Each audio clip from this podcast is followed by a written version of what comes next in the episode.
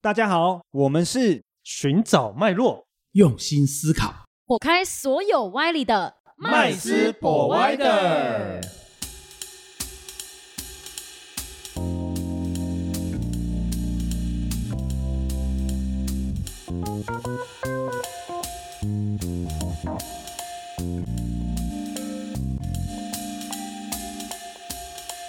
Hello，大家好，欢迎回到麦斯 Provider，我是麦斯。我是 Josh，我是 Rich，我是 Vanessa，今天要来讨论这个，连我自己都觉得这个是很复杂的东西。为什么呢？虽然它的英文名词很简单，叫 DeFi。哦，那中文呢？大家一去去去这个呃 Google 啊、 Google 维基百科就看到叫做去中心化金融啊，越看越不懂。哎，我觉得金融就金融啊，哪有什么分什么去中心化跟中心化？嗯我相信这个应该在很多人的心中都有很多的疑问。但是虽然有这些疑问，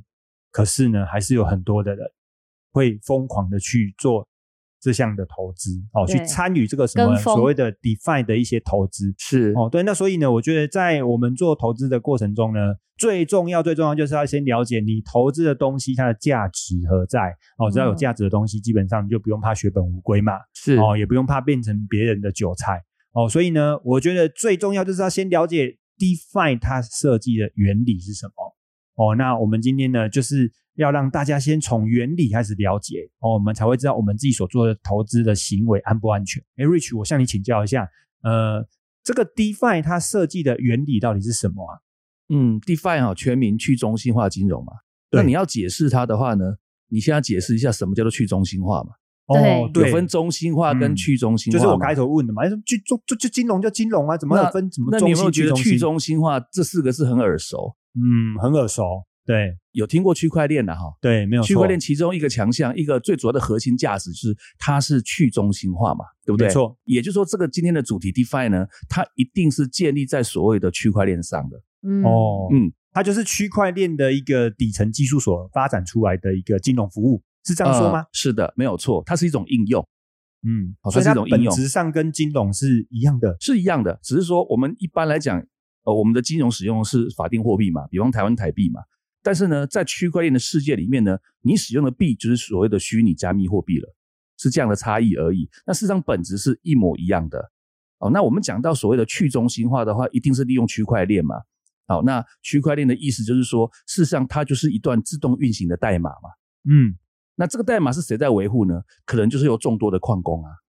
那对为什么金融需要去中心化？因为中心化跟去中心化来来做比较的话，去中心化的自由度更高，因为去中心化可以真正做到所谓的点对点。嗯哼那中心化一定是所谓的银行来做介入嘛？我举个例子啊，比方说今天呢，呃，我要给嘉许一千块钱，那传统的做法呢，我就跟你要账号嘛，对不对对？去银行汇款或转账嘛。那这样子的话呢，有没有去中心化？没有啊，为什么？因为有谁在居间？银行嘛，就说这个账是谁在做的？银行在做的嘛。嗯，对不对？银行从我这里的户头扣了一千块嘛，对那从你的户头那边加了一千块嘛，所以这本这个账是银行在做的嘛。这样不是很安全吗？呃，那是因为我们长期活在中心化的世界里面嘛。对，对，如果我们今天是活在战争当中呢，嗯，你觉得安全吗？不见得，对不对？有没有可能今天刚好一瞬间发生什么战争？我欠你一千块钱，结果呢，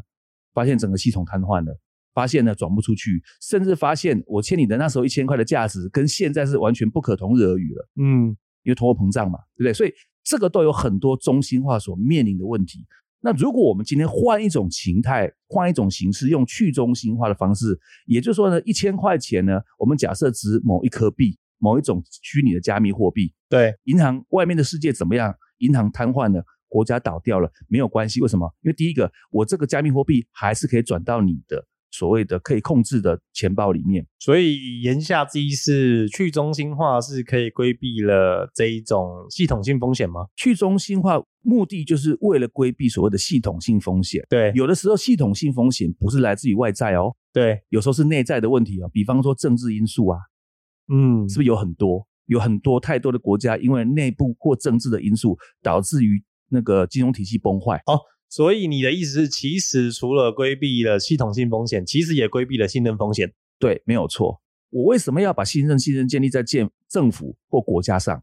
为什么？是因为比方说我们活在台湾，我们对于新台币的信任，就是对于我们对台湾中华民国政府的信任嘛。对。那如果台湾中华民国政府不复存在的话，那嗯请问台币是不是变废纸？对，对吗？那可是，那我一辈子的钱如果全部存台币，那不就变废纸？废纸 对，就变空气了。那我可以换一种形式的资产来做储存，甚至用这种资产来做互相交易呢？那这样互相来做这种交易的话，势必一定不会用所谓的中心化金融啊。嗯如果你要靠银行，就不可能了。对那我们是不是应该有建立另外一个大家可以共同信任，而且是分散式的，所有的账都记都是分散在全世界的每一个电脑，或是每一个计算机或每个矿工的手上？对那只要网络不被消灭，那事实上这个资产永远都存在。对，对，那用这样的方式，事实上就是区块链一些呃一个最根本的了，最根本的原理了。哦，这样子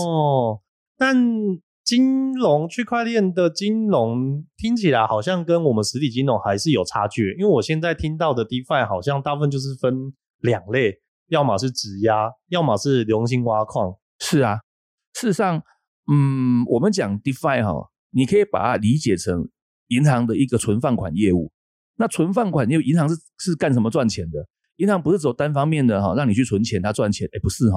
银行另外最主要的钱就来自于有人跟银行借钱对，啊，所以它所谓的存放比很重要嘛。是多少人来我这里存钱，是。然后呢，我就把你存的钱，然后借给另外需要的人，对不对？那存款的人，我就给他少少的利息啊，比方说我们定存一年才几 percent，一 percent 甚至不到，对不对？那如果你要跟我借钱呢，如果你没有担保的话，信用贷款哇十几趴起跳，对不对？嗯那中间银行就赚到十趴以上的钱了嘛。那如果是有担保的话呢？OK，那我可以跟你收少一点的利息，因为我比较不怕你倒，而且你可以借更多的钱。但是呢，利息会少，少归少，但是有没有可能比存款利息还要低？不可能不可嘛，能一定是高嘛，因对为银行要赚钱啊没错，这就是传统的中心化的金融业务，金融的那个嗯贷、呃借借贷业务这样子。那如果把它搬到一样的原理，把它搬到区块链上呢，就叫 DeFi 啦，好、就叫 DeFi 啦。那也是一样有两种角色嘛，对第一种就是说你呢可以当成是一个出资方，就是你可以当成是一个银行的角色，你可以出钱给借的人，借别人，想借的人。嗯，哦，那当然用这个自动化的城市代码帮你做控管。那么这样子来讲的话呢，那么就是看你要借多少钱，然后你要选择哪一种利率了。这样子，它是一个一个一个商品，不同的商品是定型化，就好像你去银行定存，你是不是可以选择不同的年、不同的时时期啊？嗯短期定存啊，半年期，还有什么一年期、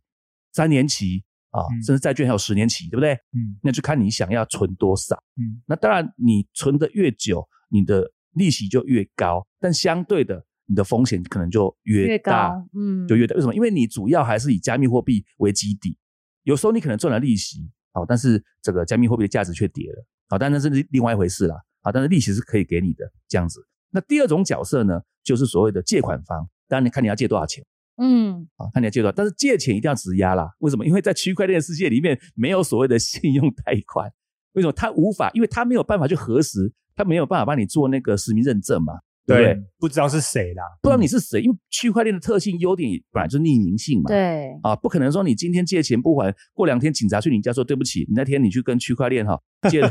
一千颗 USDT 没还哦，没有啦，那个谁知道你是谁啊？全世界那么多人，所以你也要选择合约啊。可是它质押的话是质押什么东西？因为像实体，我们可以很简单可以质押，押车、押房，对，有对实体物可以质押。那哦区块那链嗯看合，约，通常来讲会开发这种质押合约的，或者是流动性挖矿合约的。第一个都是比较有规模的所谓的交易所哦，事实上我应该把它叫成交易平台，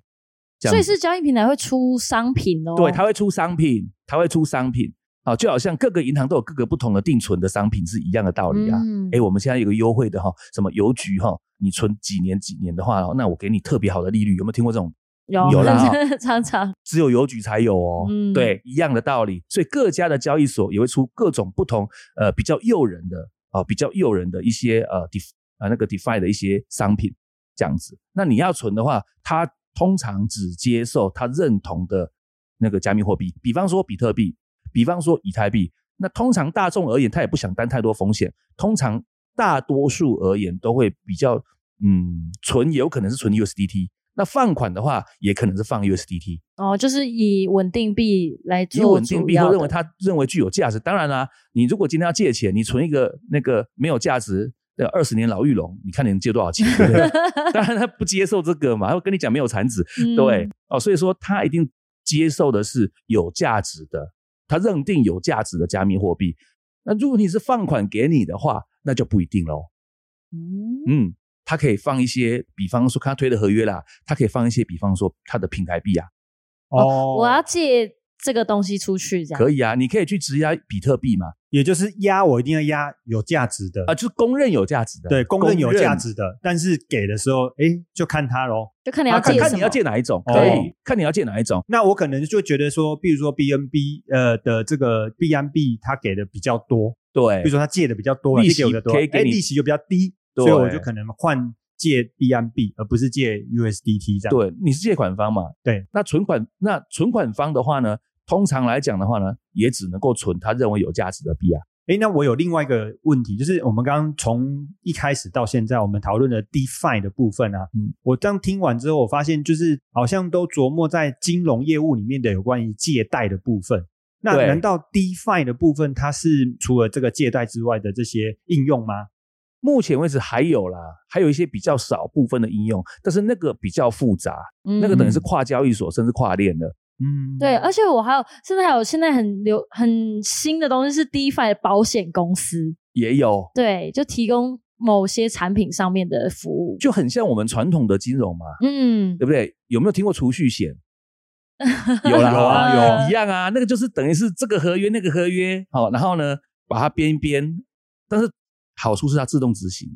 这样子，哦对，然后就会衍生出各种各样不同形态的金融商品了。保险是其中一种啦，有没有可能是一个衍生性商品的一些有负杠杆的投资呢？也有可能嘛。我们我们刚刚前面讲是很简单的啊、呃借款、存款，对不对？那从从借款跟存款里面，是不是可以又可以衍生出一些其他的投资？嗯，哦，寿险是一种啦，搞不好基金基金也是一种，嗯，对不对？嗯，啊，比方说，如果你进来存款的话，除了给你该有的利息之外呢，我们会把你部分的利息拿去投入一个什么样的，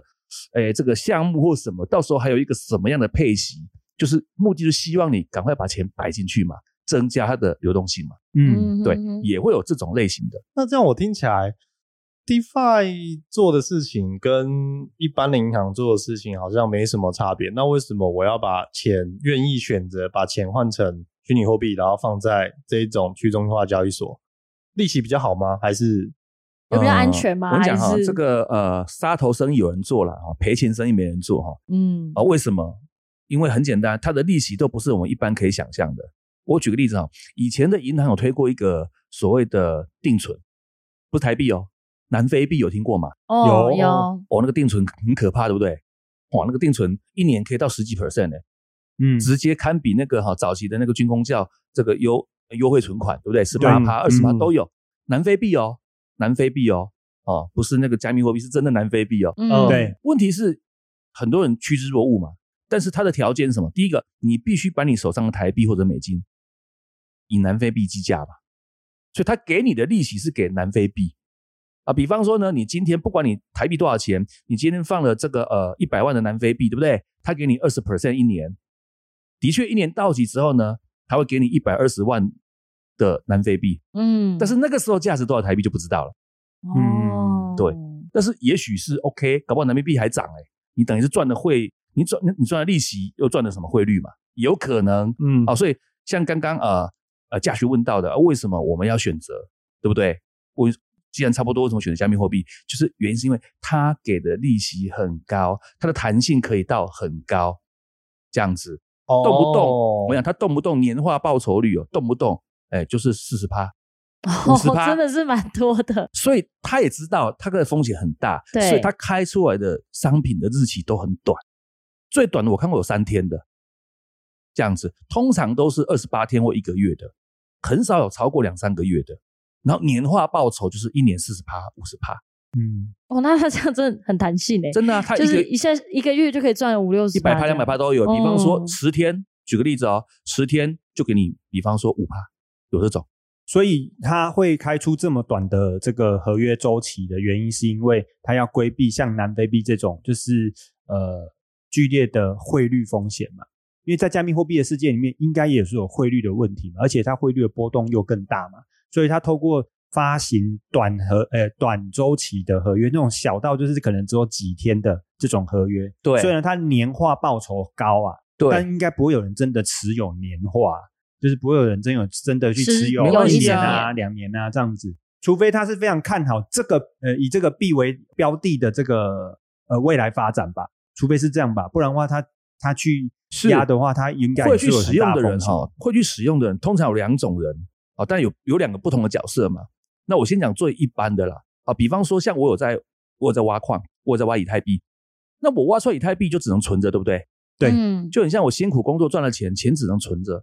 啊，不对，不要说存着，钱只能放在我们家的床底下。那通常来讲的话，会存银行赚点利息嘛。嗯，那一样道理啊。那我今天挖了一些以太币，那我也就摆着就摆着了。那我可不可以不要卖掉它？因为有一天如果大涨的话，我才要卖。可短期内只能摆着，对不对？那我可以做一些再投资嘛？对，那我就会想到，哦对我就会想到说，诶，这个呃，假设哈、币安币啊、就是那个呃币安交易所，它发行的那个 DeFi 的商品，你可以质押以太币，然后你可以借出币安币来做一些简单的投资。嗯或者币安币近期的涨幅也相当的不错，啊，也嗯相当的，我认为我也看好嘛，对不对？那我以太币也没卖嘛，我只是压着嘛，对我是不是可以借出一堆币安币啦？嗯，然后等到持有时间 BNB 到了之后呢，再把再把币安币卖回去嘛，对，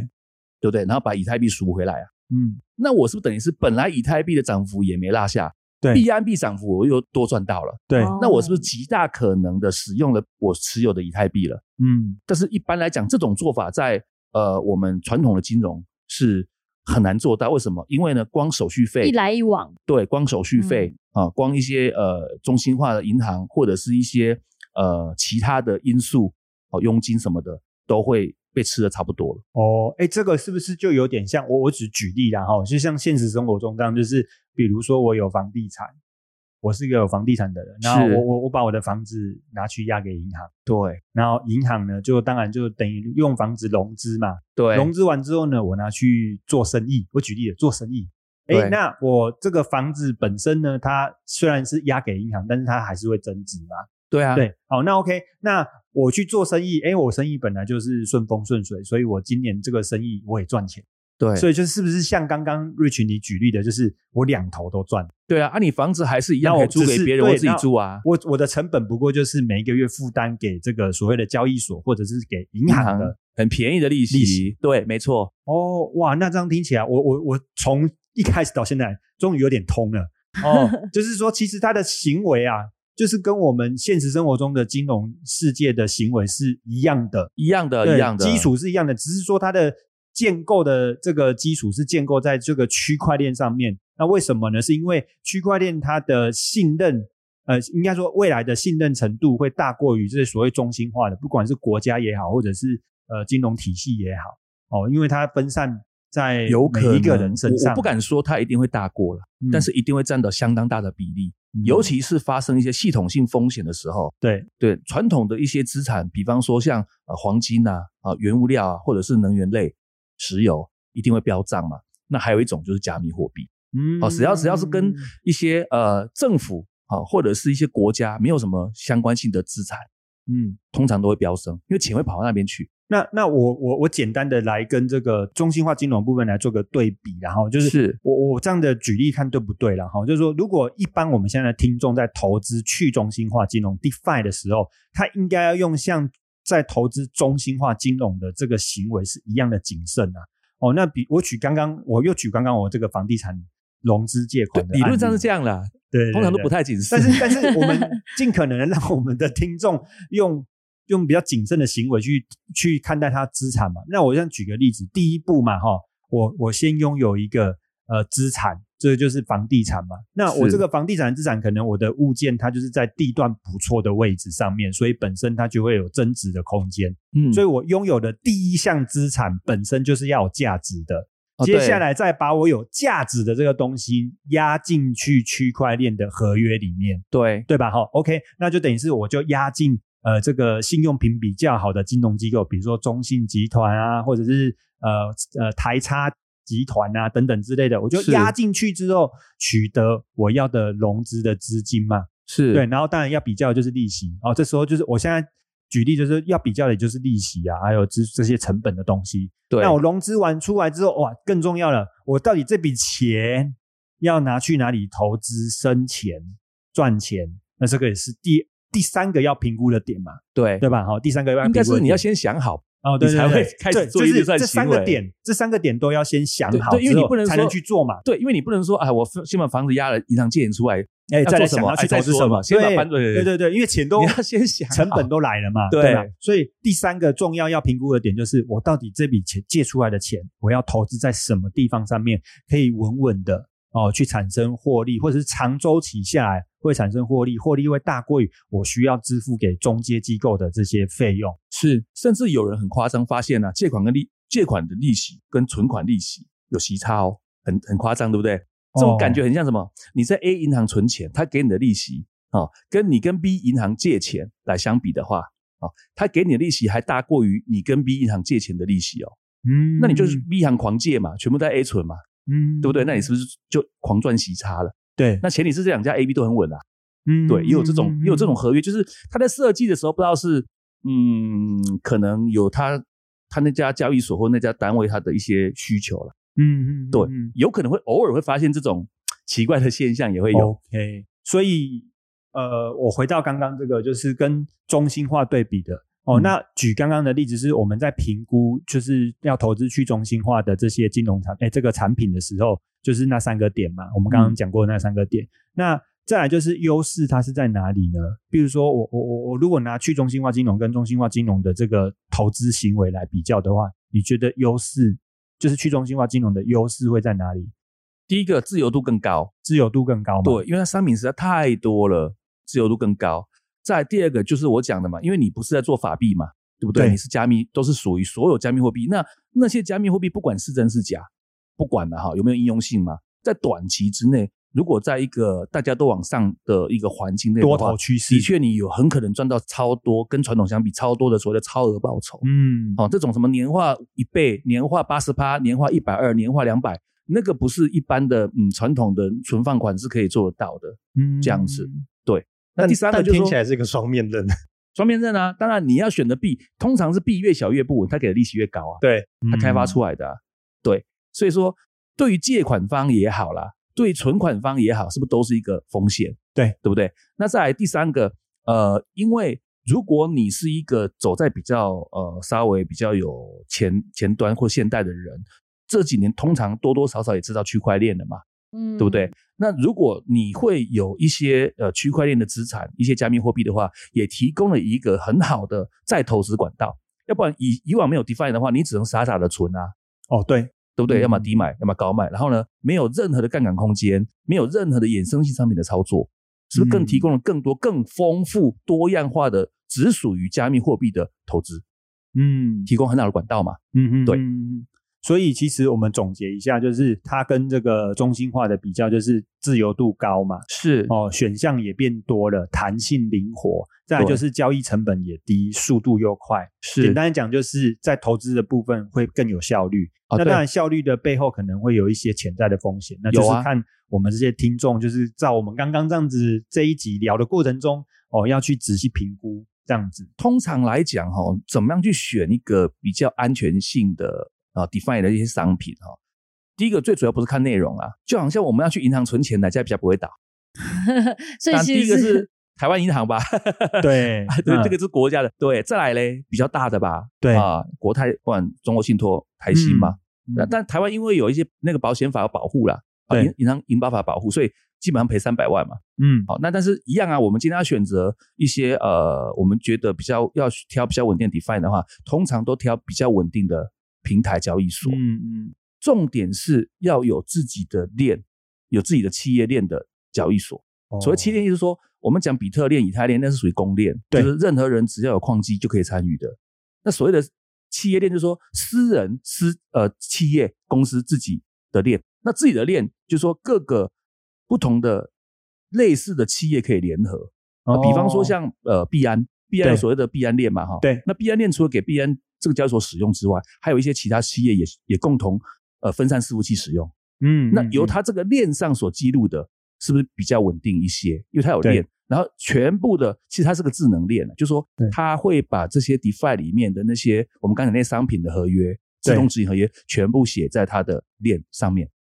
那这样比较稳定，总比你名不见经传的交易所，或者根本有没有商业也不知道，对不对？啊，自己就开始收币，然后自己开始去发币，那很危险嘛？这样子，对，所以相对的就透明安全多了。对，就是就是要至少选比较大的前啦几大的，嗯通常啦，前五大的交易所，它所发行的 DeFi 应该是比较安全，比较没有什么问题。哦，所以我们这一集非常呃丰富哦哦，但是至少我们有学到就是呃 define 的这个理论哦，就是说它的基础架构，然后是再来就是我们要呃做这个行为的时候要评估的几个点，然后最后呢，就是我们也提到了，就是如果我们真的要去投资这个所谓 define 的产品的话哦，那我们尽量就是要选有企业链哦比较大的交易所哦来做这个投资的行为。是，那今天我们的这个节目就到这边哦。好的谢谢谢各位大家啦下次好见，拜拜拜，拜拜拜。谢谢今天的收听。如果喜欢我们的节目，欢迎在 Apple Podcast 订阅留下五星好评，FB 粉砖追踪按赞，不吝啬将频道分享给身边的好朋友们哦。有想问的问题或想听的主题，也欢迎留言私讯告诉我们，在节目上让专家说给你听。麦斯 Provider，下次见喽，